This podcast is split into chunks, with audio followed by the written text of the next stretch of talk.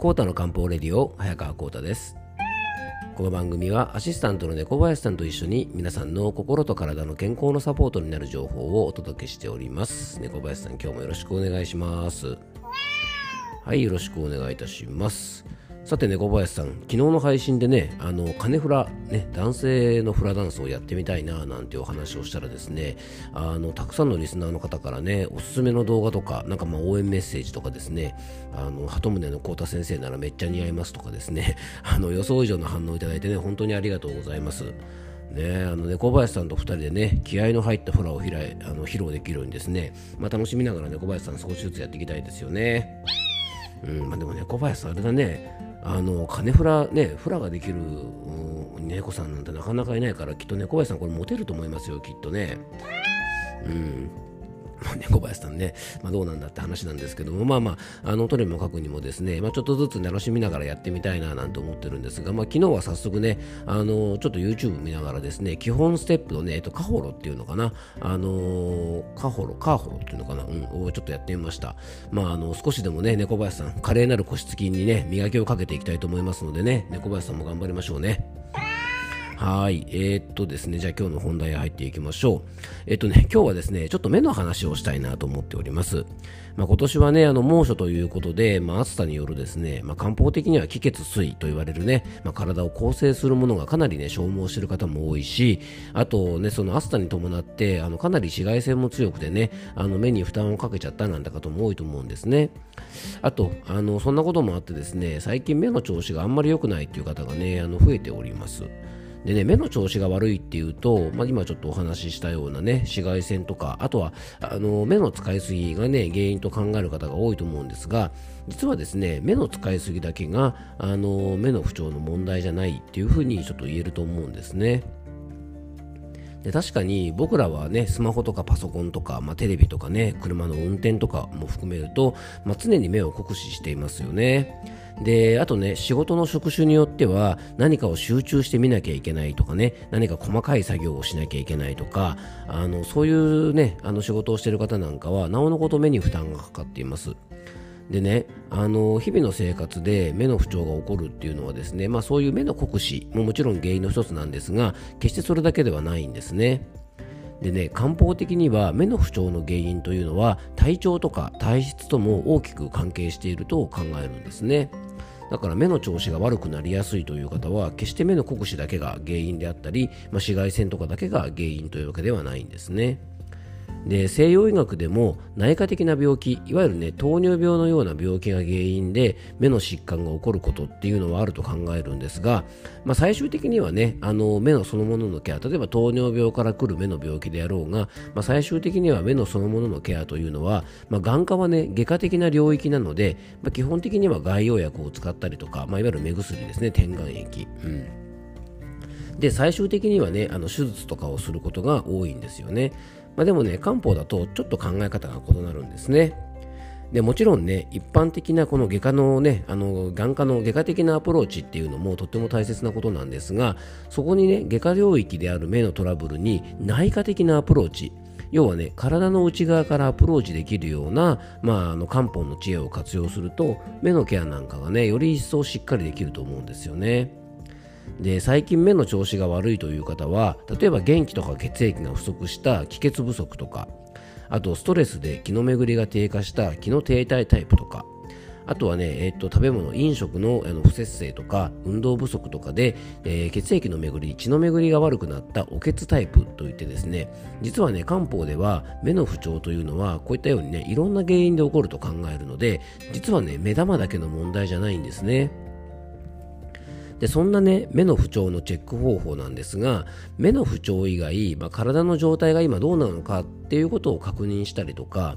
あとねどんな時に目の調子が悪くなりやすいのかも確認しておくといいと思います。あのいつもとね同じような、えー、目の使い方例えば仕事で目を酷使するにしても、えー、いつもよりねそんなにたくさん仕事してるわけじゃないのにどうも今日は目が疲れるなとかね、いつも運転してるぐらいの時間しか運転してないのに、どうも今日は目がしょぼしょぼするとか、まあ、そんなにスマホも今日は使ってないけども、なんかいつもよりもね、スマホ見てると疲れるなぁなんていう時は、実はこれね、やっぱ体からの弱りのサインだと思うんですね。でね目の疲れとか、まあ、視力の低下とかね、まあ、ドライアイといったような、まあ、一般的な目の不調以外にも、えー、漢方的にはですね気虚と言われるようなね元気不足の人はですね眼瞼下垂要はこうね、あのー、やっぱ気力がね低下するので目をしっかりねガッと開けることができない要は目力が低下して目がですねしょぼーんとしたりとかだらーんとしけたりすることがあるんですね。あとですね、日頃から食べ過ぎとか飲み過ぎとか運動不足で血の巡りが悪い方、おけつと言われるような人はですね、目の痛みとか眼底出血みたいな症状が結構起こりやすくなったりとか、あと、ストレスで気の巡りが悪くなる気体と言われるような人はですね、目のね、こう周りの筋肉がこうピクピク痙攣したりとか、あとはですね、充血したりとか、まあ、そういうね、不調があの体調とか体質でも起こりやすくなるんですね。で目というのは、まあ、確かに僕たち現代人が最もね酷使している場所と言えます。ね、あのー、今日ね、ちょっと今お話しした、あの、体調別のね、養生とか、えー、まあ、そういったものをね、ちょっとご紹介していきたいんですけどもね、簡単に。例えばね、元気不足の気虚だったら、まあ、体をしっかり休めて力を蓄えたり、えー、おけつならしっかり運動をしたりとか、あの食べ過ぎ飲み過ぎに気をつけてねあとあの気の巡りが悪いストレスとかでね目の調子が悪くなる方であれば、まあ、気分のリフレッシュなど、まあ、ストレスケアなんかを心がけることで目の養生にもつながるんですね。Padre, だからね、あの目の不調というのは、本当にあの目を酷使しているだけじゃなくてですね、やっぱ体の内側から起こることなので、まあ、外側からね、あの点眼液なので、あの目薬なんかでケアしてあげたりとか、例えば外からね、あの目をこう使いすぎた時はね、目玉はね、ちょっと冷やしてあげると気持ちいいので、目玉だけはね、ちょっと保冷剤みたいなものとか冷たいタオルで、ちょっと使いすぎた後は冷やしてあげて、でその後目の周辺の筋肉とかは、まあ、ちょっとこう温めてあげたりするとですね、あのー、目を使いすぎると、うんとね、メモ、なんていうのかな、脳と一緒で、まあ、コンピューターみたいなものに近いので、使いすぎると熱を発するんですね。だから充血したりしますよね。